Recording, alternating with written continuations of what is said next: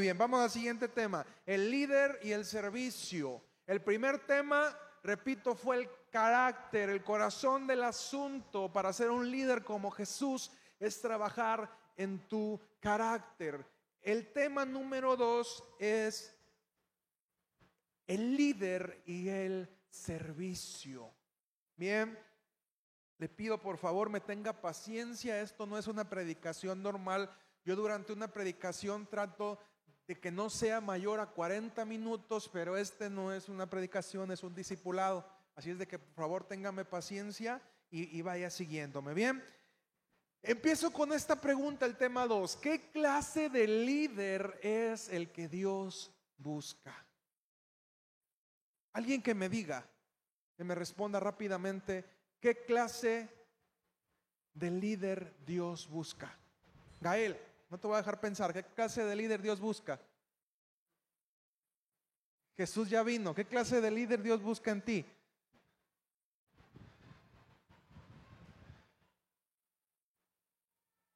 Nidia, ¿qué clase de líder Dios busca? Uno que puede ayudar a hacer crecer a otros. ¿Quién más, Anaí?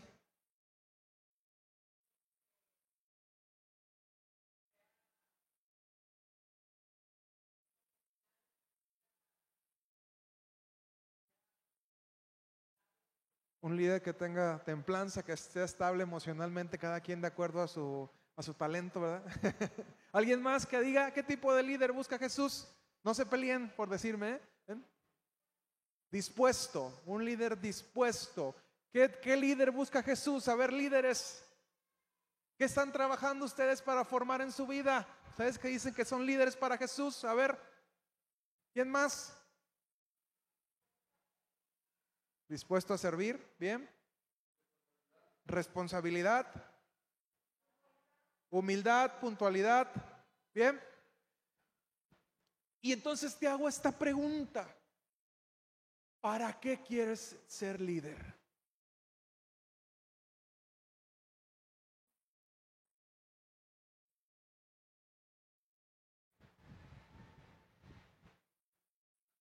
¿Cuál es tu motivación?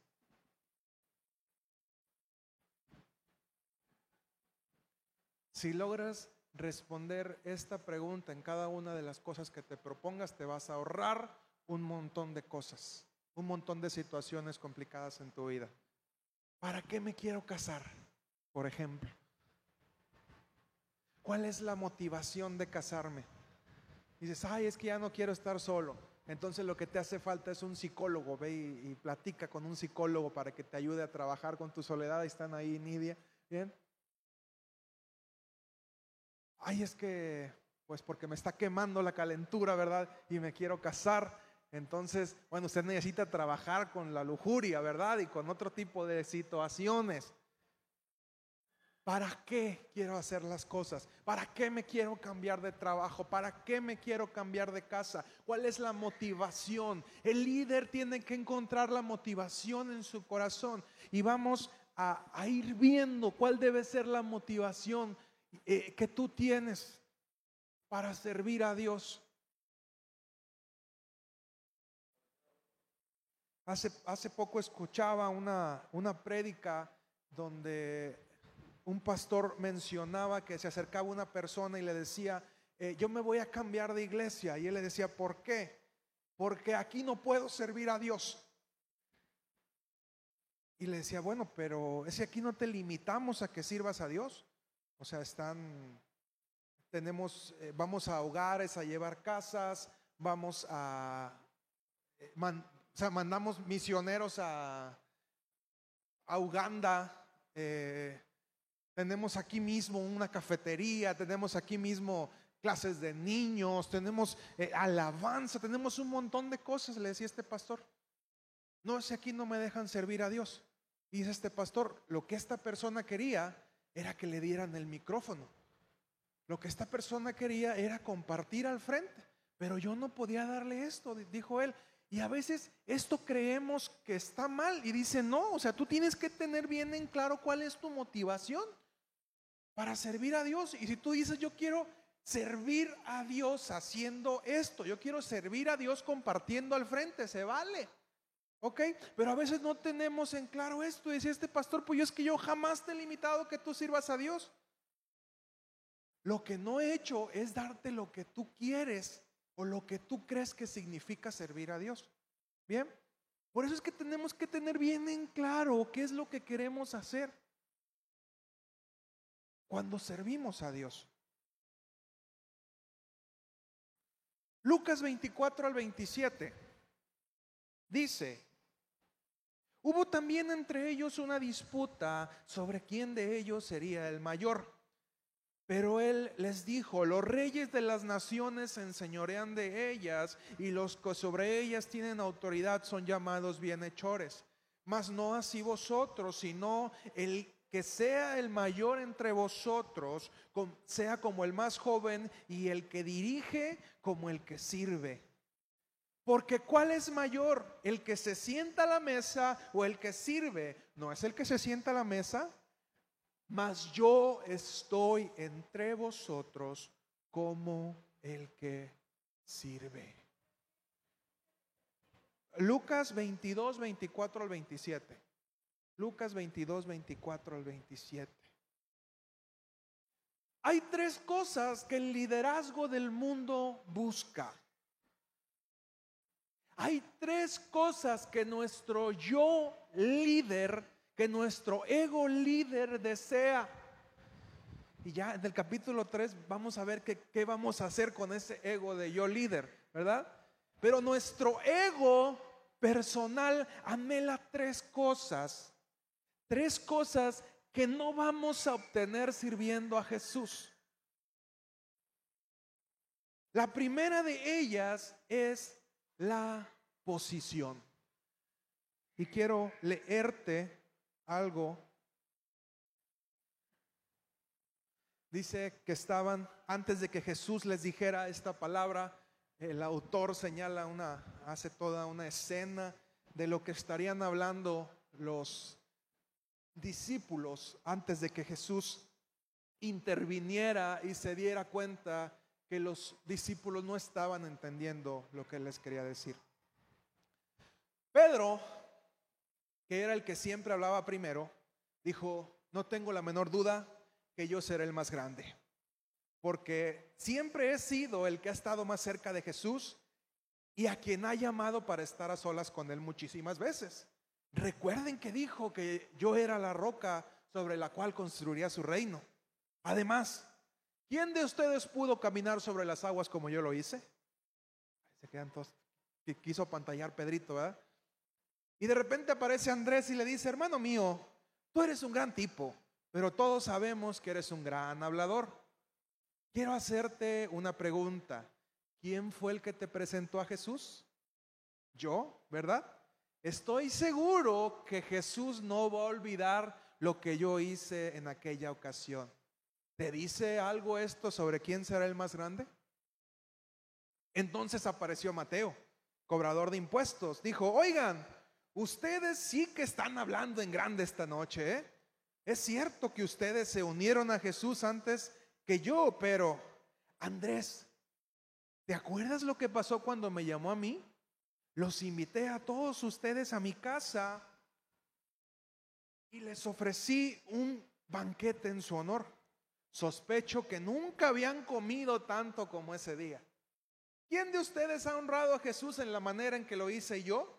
No dudo que tomando en cuenta mi vasta experiencia y grandes recursos, me va a elegir a mí para una alta posición en su administración. Después de todo, Ustedes no eran más que unos sencillos pescadores sin educación, decía Mateo. Y le responde, le responde Judas, Mateo, estás hablando como una persona rica. Es cierto que tenías mucho dinero antes que Jesús te llamara, pero te pregunto, ¿qué tienes ahora? Cuando van a salir en una gira evangelística, ¿a quién acuden para que les dé dinero? Todos saben que el que controla el dinero es el más poderoso. Y ese hombre soy yo, dice Judas. Por lo tanto, yo seré el más grande. Jacobo contesta, espera un segundo, Judas. Tú puedes controlar el dinero, pero eso no te hace el más cercano a Jesús. ¿Recuerdas cuando subió al monte?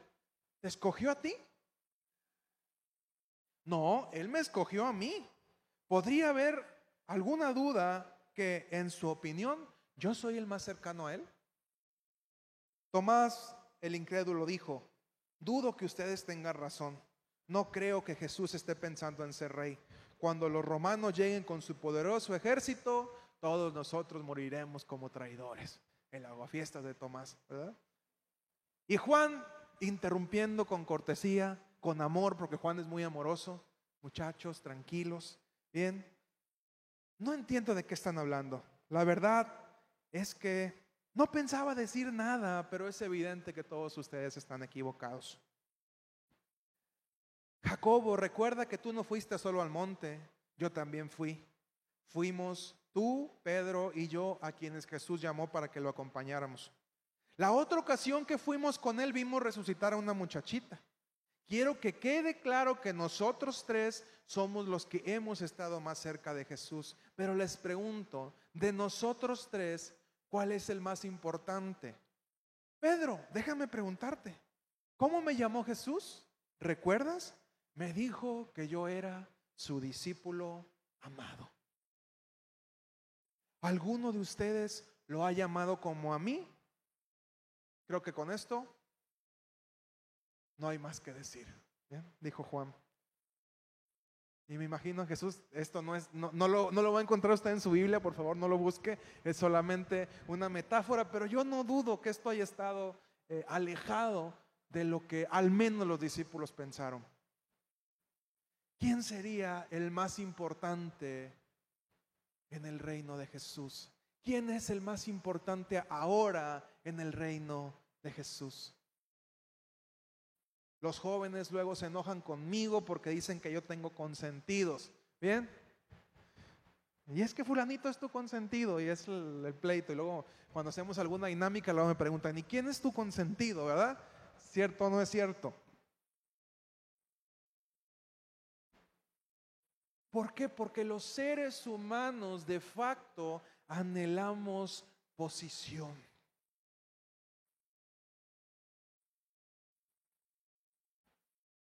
Punto número dos, poder. Nuestro líder yo, nuestro ego anhela tener poder, ejercer control y tener poder, que lo que digamos se escuche y se haga. Eso es lo que nuestro ego desea.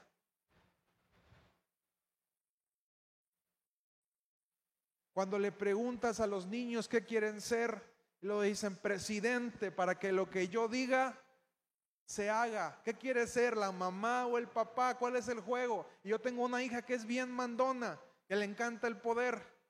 Y cuando juegan ella quiere ser la mamá. Y si están jugando a algo donde ella no es la que da las instrucciones, se le frustra la vida. Porque ella quiere poder. Y tengo a otro hijo que tiene más desarrollado su necesidad de posición. Él siempre quiere ser el primero. Y la que tiene poder lo hace renegar porque le quita la posición, ¿verdad? Y, la, y el que tiene posición la, hace renegar a la otra porque le quita el poder y dice, ¿por qué a Benny si le permites cosas y a mí no? Yo también quiero tener el poder de cambiar eso. Porque si ven y dice que vamos, vamos, y si ven y dice que no vamos, no vamos. Y, uno le dice, es que él es el más chiquito, tenemos que adaptarnos a las necesidades del más chiquito, es el más frágil, el más vulnerable, pero ella quiere tener el poder. Es algo que, que tenemos de facto. Bien, ¿a usted le gusta tener el poder? No está mal que le guste tenerlo porque es parte de su naturaleza humana, pero usted tiene que tener el carácter para distinguir cuando lo que está buscando es poder. Desde niños aprendemos a manipular porque nos gusta tener el poder. Hacemos berrinches para qué? para que se haga lo que queremos. El berrinche, eso es, su hijo hace un berrinche porque quiere que se haga lo que él quiere, porque está buscando el poder. Y si usted lo deja que haga eso y le cumple los caprichos, en ese momento está cediendo a su poder y está malformando a su hijo.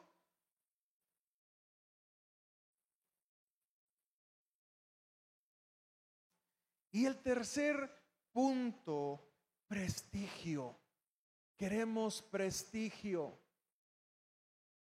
Que digan, ahí viene el pastor supremo Ulises Ursúa.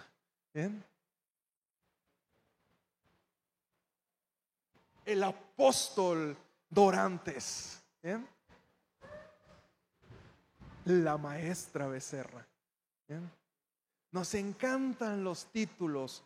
Es la tercera cosa. Nos gusta que nos que digan, wow, el hombre de Dios, la mujer de Dios, el ungido, la ungida. Y cuando te dicen eso, tu ego lo bebe, lo quiere beber y dicen, ay, yo quiero el título.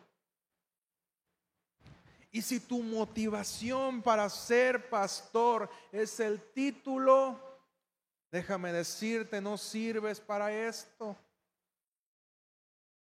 Si tu motivación para ir al frente es el poder satisfacer esa necesidad en tu vida, no sirves para esto, porque al primer momento donde se pierda eso, vas a caer.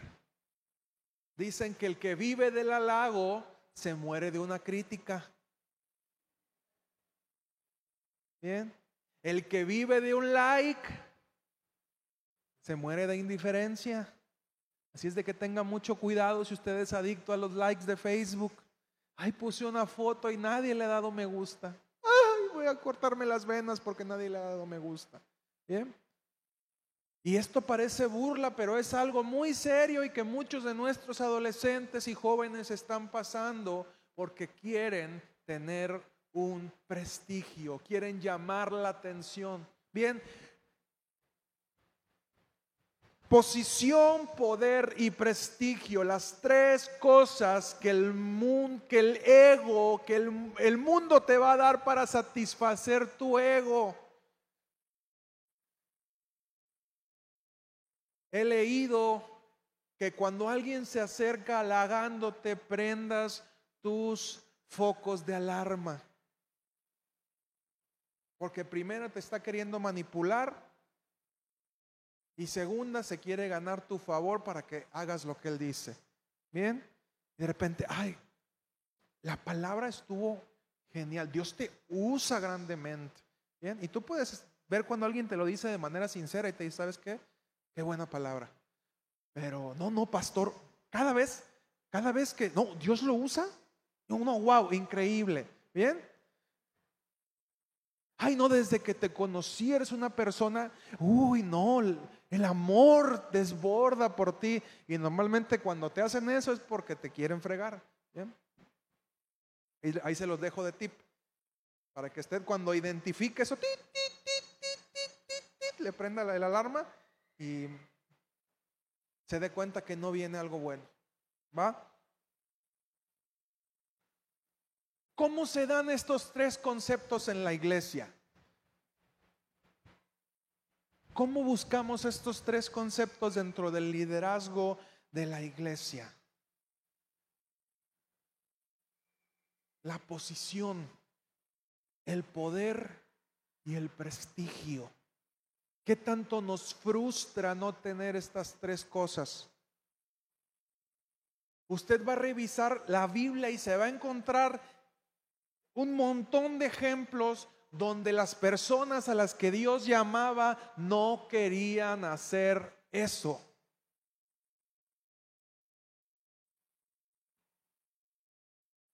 Y ponían trabas y decían, yo no, yo no puedo, Señor. Gedeón decía, vamos a poner un trapo y si el trapo se moja y lo demás está seco. Ahora, Señor, que se moje todo y que se, y, que se seque el trapo. Y buscaba un montón de excusas porque Gedeón no quería.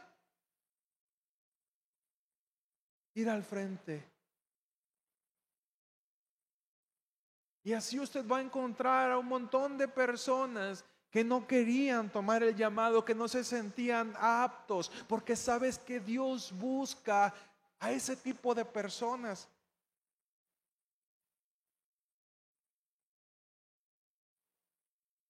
Como líder, desconfía de alguien que dice, sí, yo, no, Dios me llamó a mí. Tengo la unción, tengo el llamado. Bien, yo tengo que ser esa persona que está al frente, porque seguramente hay intenciones adentro. Y yo cada día que paso como pastor le digo, Dios, yo no soy apto para esto, ¿por qué me tienes aquí? Yo te puedo servir de un montón de cosas más. Y la respuesta que siempre recibo de Dios es, por eso. Por eso te tengo ahí. Porque si por ti fuera, no estarías haciendo eso. Bien, Dios sabe que no anhelo en mi corazón esta posición, que lo hago por obediencia.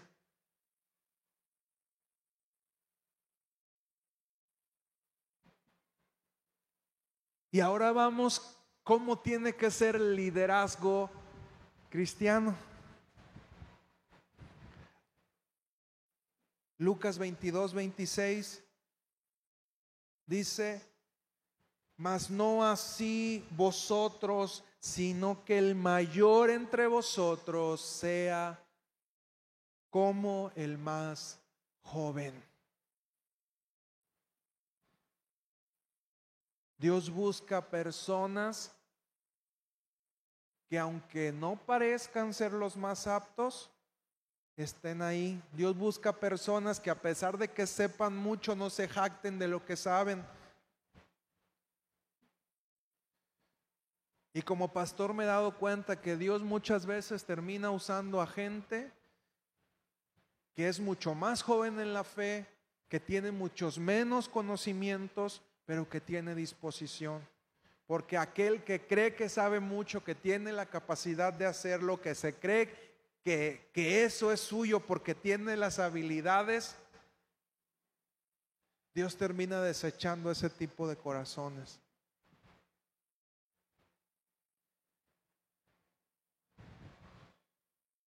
No hay méritos en el liderazgo cristiano por la edad ni por ostentar títulos. Tampoco debiera de haber luchas por tener el título más notorio. Usted es un siervo. Desempeña una tarea, pero no puede apropiarse del título. Si Dios lo llamó a hacer eso ahorita, Dios puede llamarlo a hacer otra cosa después. Pero si usted se enamora del título,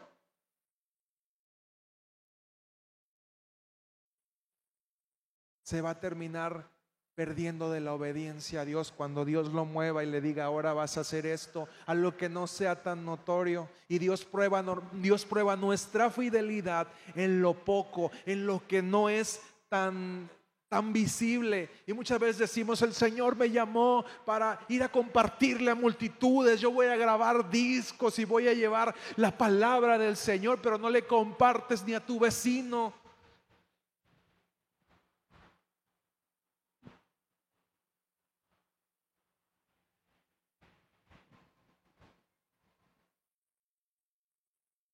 Punto número dos, el liderazgo cristiano se caracteriza por el servicio.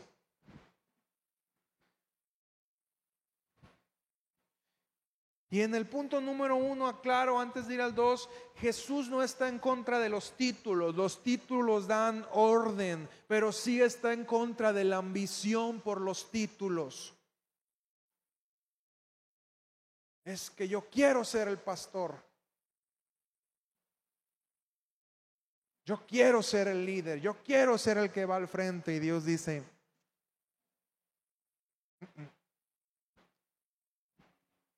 los líderes, es bueno y saludable tener títulos a alguien que desempeña una labor porque da orden. Pero el hecho que yo tenga la responsabilidad de ser pastor no significa que yo sea más que usted. Yo sé que ahí hay mucha gente que tiene, que aquí hay mucha gente que ahí hay mucha gente que tiene mucho más capacidad para ser pastor que yo. Gael, Gael es amor, es enseñanza. La gente dice, ay, Gael, las clases, wow. El mejor para enseñar, Gael es mucho mejor que yo. Yo soy bronco, atrabancado, medio tartamudo y a veces no se me entiende. No, Anaí, mis respetos, emociones, doctora, bien, súper capaz. Más capaz que yo, sí, más capaz que yo. Y así con cada uno de ustedes podía encontrar un montón de cosas. En mi misma casa, mi esposa es mucho más capaz que yo. Y Dios lo hace a propósito. Pone al más tarugo al frente. Dios hizo al hombre, dicen por ahí un chiste, ¿verdad? Este, y se dio cuenta de las fallas y después hizo a la mujer. Bien. Pero imagínense que Dios hubiera puesto de cabeza a la mujer. Aplasta al hombre, ¿verdad? Inservible, incapaz, tarugo, ¿verdad? No sirves para nada. Araña, de pocata, decía Vicente Fox. ¿Bien? Y es por eso que Dios puso al hombre de cabeza, no somos más capaces que ustedes, mujeres. No somos más listos que ustedes, no somos más capaces que ustedes, pero Dios nos puso al frente porque Dios de esa forma las detiene a ustedes. Y, y, forma su carácter. Dios le dio un marido para que forme su carácter, medio tarugo, bien. Y entre más tarugo se lo haya dado, es porque más tenía que formar en su carácter. Bien. Que tenía que aprender lo que es la palabra respeto, aunque su marido sea tarugo. Bien.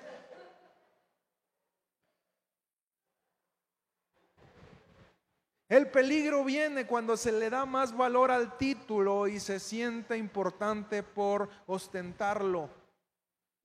La grandeza no está en el poder, ni la posición, ni el prestigio. La grandeza de un líder está en su carácter.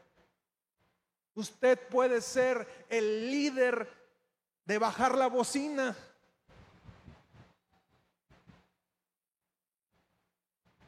Usted está encargado de bajar la bocina y usted puede ser el mejor líder de la iglesia bajando la bocina. No hay servicio que se le pase, puede ser el más cumplido. Usted puede decir, Dios me llamó a bajar la bocina y voy a defender mi ministerio de bajar la bocina como nadie. Nadie va a bajar la bocina mejor que yo en este mundo.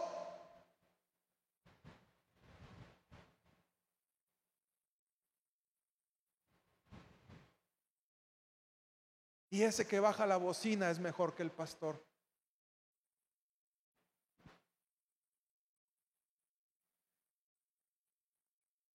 Pero menospreciamos lo que Dios nos pone a hacer. Y cuando menospreciamos lo que Dios nos pone a hacer, menospreciamos a Dios.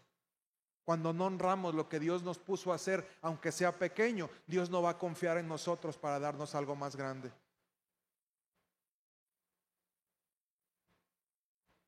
Y yo se los digo en broma a los jóvenes, es un proceso y tiene uno que aprender a ser fiel en cada cosa. Antes de ser pastor, yo era el que ponía los acetatos en la iglesia. Porque no había computadoras todavía, no éramos tan nice. ¿Se acuerdan de los acetatos? Unas hojitas transparentes que las ponías en un aparato y aventaba luz. Pero yo no faltaba a los servicios a poner mis acetatos. Y durante años puse acetatos. Después entré en la alabanza y no te estoy diciendo grande, tenía 11 años, 10, 11 años y yo estaba encargado de los acetatos. Después empecé en la alabanza y comencé a echarle ganas en la alabanza y me perdí un montón de cosas por la alabanza. Y no te estoy presumiendo lo que hice porque no he hecho gran cosa en mi vida. Pero lo que sí te puedo decir es que Dios ha visto ese proceso y ha visto mi fidelidad y el respeto que le, ha dado, que le he dado a cada cosa, aunque no pareciera tan importante. Me tocó ser copastor y me tocó apoyar a otros pastores y los apoyé de la mejor manera que pude, aunque yo no estaba al frente. Me tocó ser líder de jóvenes, me tocó ser líder de alabanza e hice mi trabajo de la mejor manera posible. Y honré a Dios porque en el momento en que usted cambia su perspectiva en querer hacer algo para que el pastor lo vea, en ese momento estás frito y te vas a cansar porque lo estás haciendo con tus fuerzas. Tu motivación debe ser constantemente el servir a Dios y la cosa que hagas, por insignificante que parezca, hacerla de la mejor manera porque es para Dios. Ese es el tipo de liderazgo que se vive aquí. Si tú no quieres ese tipo de liderazgo, estás en el lugar equivocado. Vete a una empresa a buscar el liderazgo. Porque el tipo de liderazgo que se vive aquí es así.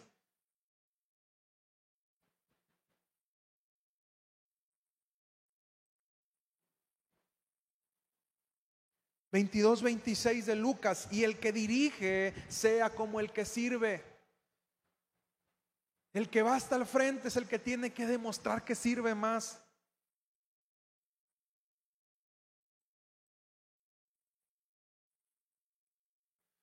El líder debe ser como el que sirve. Nuestro ego espera que al ser líder los demás nos sirvan.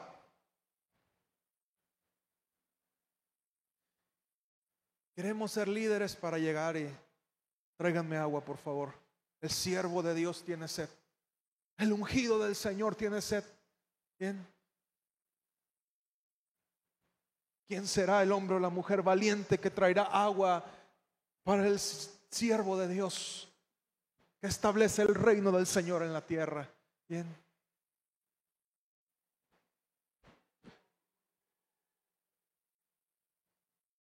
Les tiré la pedrada y nadie agarró la onda. en Cristo eres líder si demuestras que tienes la capacidad de servir más. Para el mundo, líder y siervo se contraponen. O eres ¿El que manda o eres el que hace? Pero en el reino de Dios, eres el que manda cuando eres el que haces.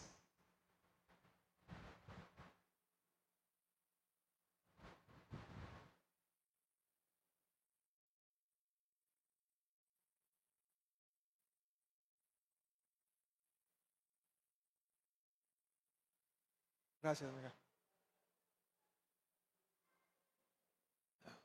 Te has ganado el honor de ser mi esposa por traer agua al ungido del Señor. Es broma, es broma.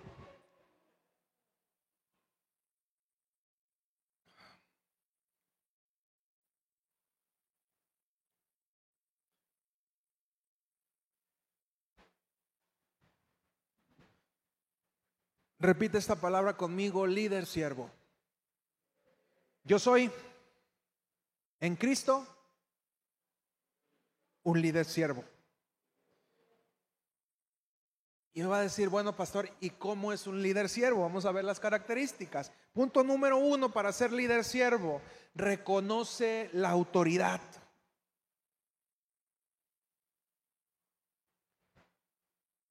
reconoce la autoridad. Un líder siervo reconoce la autoridad. debemos reconocer quién está sobre nosotros y que lo que edificamos no es para nosotros.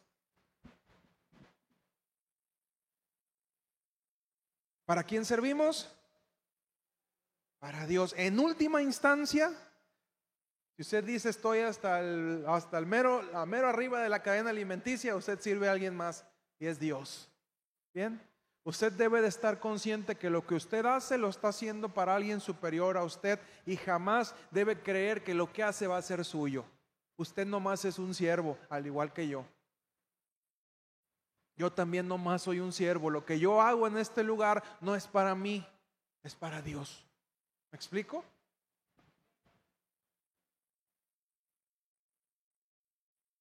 Punto número dos, no tiene derechos.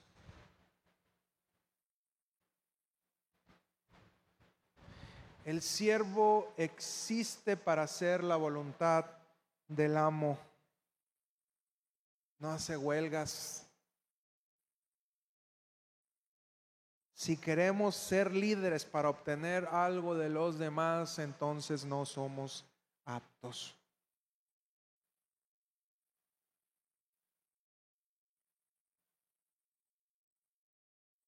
Siervos, es una palabra que no entendemos.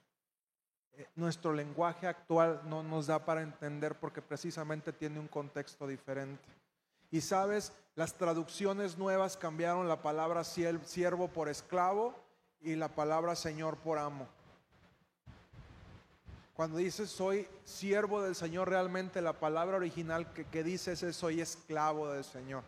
Pero la esclavitud no la entendemos porque es un concepto que no, no existe ya en nuestra cultura y la cambiamos por siervo, pero un esclavo, un esclavo no tenía ningún derecho. Fue comprado, fuimos comprados por la sangre de Cristo. Y eso nos convierte en esclavos. Qué curioso, ¿verdad? Usted es esclavo. Cuando usted decide aceptar la sangre de Cristo, usted se convierte en esclavo de Dios. Gracias a Dios que tenemos buen patrón. ¿eh? Y nuestro patrón nos ama y nos dice, ¿sabes qué? Decidiste ser mi siervo, pero no te voy a llamar siervo, te voy a llamar amigo.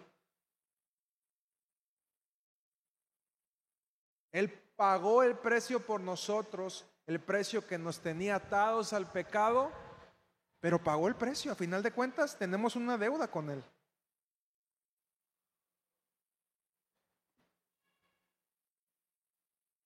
Nada de lo que tenemos es nuestro lo administramos. Y si usted no me cree, el día que se muera me va a creer. Aunque no se lo va a llevar. Sus títulos, sus pertenencias. No se los va a llevar, aquí se quedan.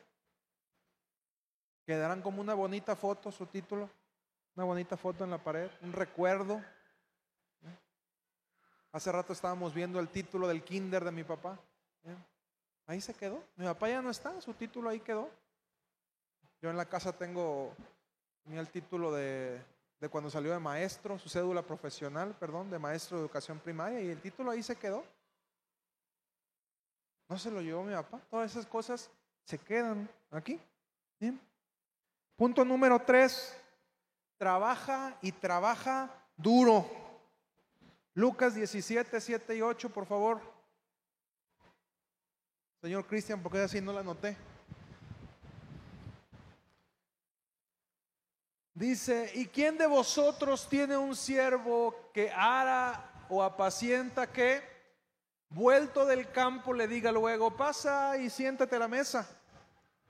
No le dices antes, adereza que cene y arremángate y sírveme hasta que haya comido y bebido y después de esto, tú come y bebe. Hasta ahí. O bueno, déjame, déjame leer esto. ponme nueve. Da gracias al siervo porque hizo lo que le había sido mandado. Pienso que no, dice Jesús. La lección que les estaba dando Jesús es, ¿saben qué? Si usted es siervo, o sea, hace lo que tiene que hacer y punto. O sea, cuando muchos te dicen gracias, pero Jesús dice, si alguien viene del campo y está su siervo y dice, no, cena, cena tú primero y ya después yo ceno. Por eso les digo que no entendemos este concepto de siervo. Cuando alguien tenía un esclavo, llegaba el esclavo y le decía, ¿sabes qué? Aunque vengas cansado, aunque hayas trabajado todo el día, ven y sírveme, porque yo soy tu amo. Gracias a Dios que tenemos buen patrón. ¿Bien?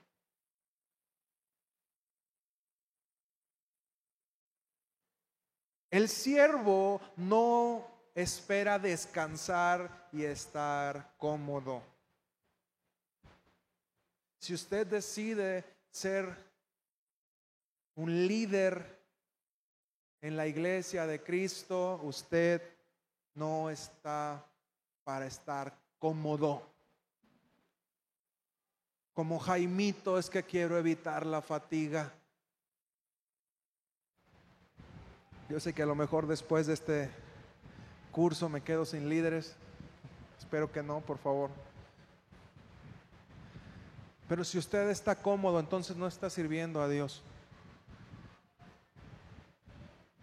Dios nos llamó para trabajar y trabajar duro. Nos decía un maestro en la prepa, el maestro de álgebra y matemáticas, decíamos, ay maestro, ya déjenos descansar. Y nos decía, ya descansarán cuando se mueran. Y suena chistoso, pero la verdad es que es así. Ya descansaremos cuando nos muramos. Un segundo en la eternidad seremos felices. Bien, pero mientras tanto Dios nos llamó a trabajar y trabajar duro. Si usted decide ser un líder siervo. Punto número cuatro, no espera reconocimiento. Dice el verso 9 lo que leíamos, ¿acaso da gracias al siervo porque hizo lo que se le había mandado? Pienso que no.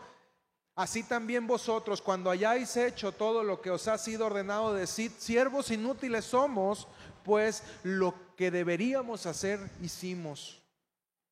Y te haría esta pregunta, ¿cómo reaccionas cuando no se reconoce lo que tú has hecho? Ay, es que yo esperaba que el pastor, después de ver mi sacrificio, me diera un nombramiento más alto. ¿Cómo reaccionas? Porque recuerda, tu ego quiere eso. ¿Cómo reaccionas? Es que nunca ven lo que hago. No me esfuerzo tanto. Y, aquí volvemos a la pregunta, ¿para quién lo estás haciendo? ¿Cuál es tu motivación? Es padre que se reconozca es una necesidad que tenemos como humanos, es padre que lo reconozcamos, pero no es algo que nosotros tendríamos que exigir. Es algo que la otra persona da. Yo siempre digo que la honra no se exige, la honra se da. Porque cuando usted exige honra, usted es un tirano.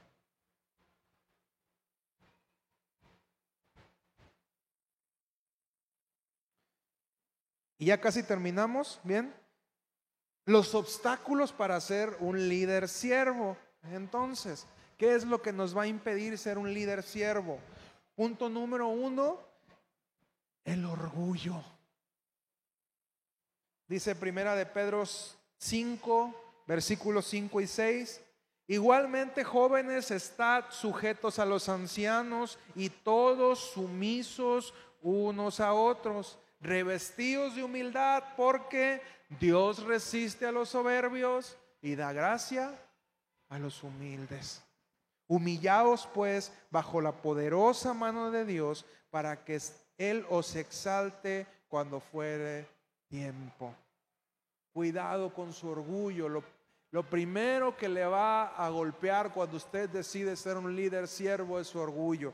Porque va a decir, yo me merezco más que eso.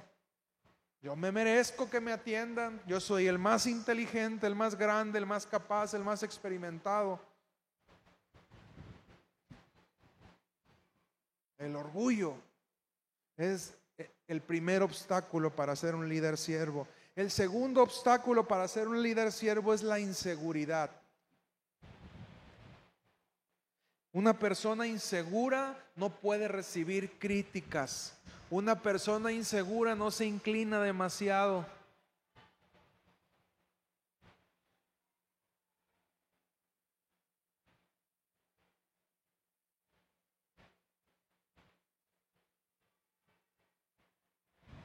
Aquí hay una persona que es muy segura y que yo admiro mucho y que me, demostró su seguridad.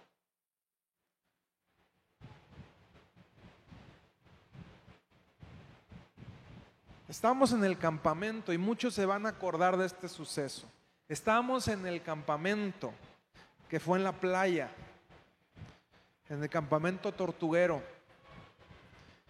Y resulta que el baño, que era un baño de esos de plástico, que se quitan y se llevan, no tenía deshecho y resulta que se llenó el baño.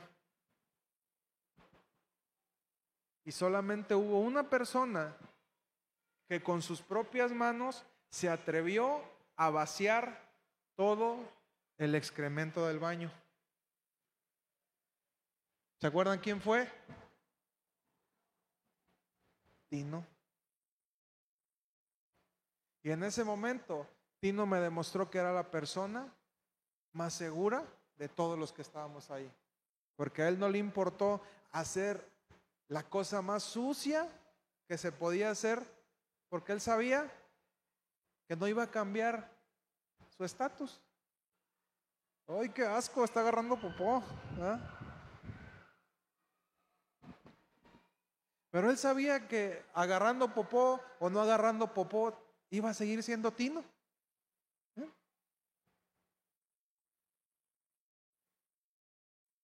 El mejor líder cristiano es el que actúe como Tino. Al que no le importe hacer la tarea más desagradable, la tarea que a nadie le gusta hacer.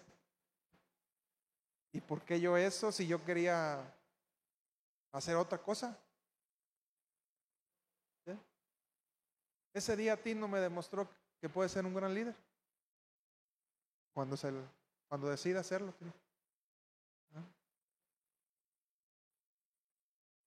Me dejaste en claro ese día eso.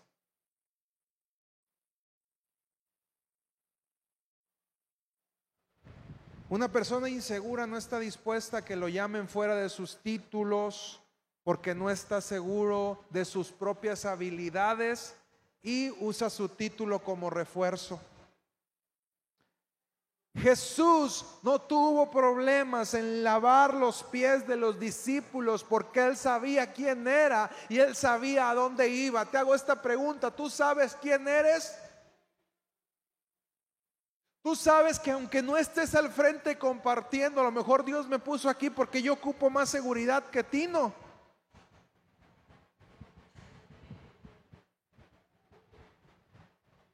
Yo soy más grande que Tino, no. Yo tengo a lo mejor más necesidades.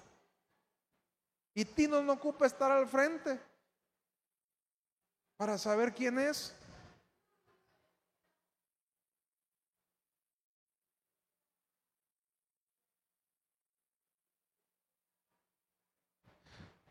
Di conmigo, no necesito un título para ser importante. Los títulos solamente dan un orden. Cristian es el del bajo. Eso es para un orden. Pues si hay un problema con el bajo es con Cristian. Bien. El líder de alabanza es Gael, pero yo espero que Gael sea el que sirva más a los de su grupo. Bien. Está Eddie en el otro grupo y espero que sean los que sirvan más. Pero Gael es mayor que Karina porque Gael es el líder. No, simplemente tiene un título porque tiene una responsabilidad conferida. ¿Me explico? Bien. Punto número tres, obstáculo para ser un líder siervo, la falta de modelos. A veces no ponemos nuestros ojos en el modelo adecuado. encontrar un líder siervo es difícil. Y a veces nuestro propio carácter no nos deja someternos a otras personas. Usted tiene que darse a la tarea a partir del día de hoy de encontrar un líder siervo y aprender de él o de ella. Y decir, esta persona me ha demostrado que todo lo que está diciendo el pastor tiene esas características. Voy a seguir a esa persona, voy a aprender de esa persona, voy a seguir su ejemplo y me voy a convertir en alguien así. Usted me puede decir, Jesús es nuestro líder ejemplo, sí, de acuerdo, usted puede leer su Biblia y aprender de Jesús, pero siempre es más fácil aprender cuando vemos a alguien e imitamos a alguien. El proceso maestro-discípulo sigue siendo un mandato de parte de Dios cuando nos dijo, id y hacer discípulos a las naciones, bautizándolos en el nombre del Padre, del Hijo y del Espíritu Santo. Busque un modelo de una persona a quien usted pueda honrar como alguien que sirve a Dios. Y esté dispuesto a que esa persona también le mueva su vida. Los pies olían mal en la mesa de la última cena. Pies sudorosos de caminar en el desierto. Llegaba un olor a queso manchego mezclado con excremento, porque antes no, no tenían sistema de drenaje. La gente tiraba los desechos a la calle y cuando uno iba pasando se llenaba de muchas cosas y había un siervo el siervo más vil, el siervo más bajo de la casa, cuando alguien entraba a la visita tenía que lavarle los pies al visitante o al amo que iba llegando. Todos los discípulos percibían el olor. Todos volteaban esperando que apareciera el siervo.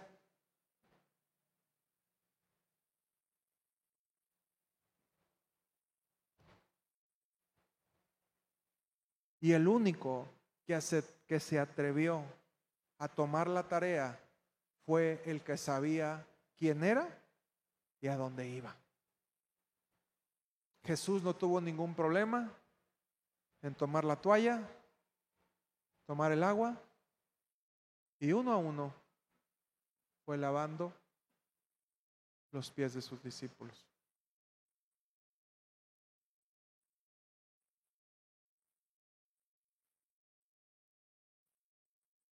Ninguno de los discípulos se atrevió a hacerlo. ¿Ustedes creen que no se darían cuenta del olor? Hoy este Pedrito le giran las patas. ¿ah? El otro muy amado, amado, pero... ¿ah? Y a pesar de que todos se daban cuenta, nadie hacía nada. Y Jesús aprovechó para darles la lección más importante del liderazgo a sus discípulos. Amén. Señor Jesús, te damos gracias por este tiempo.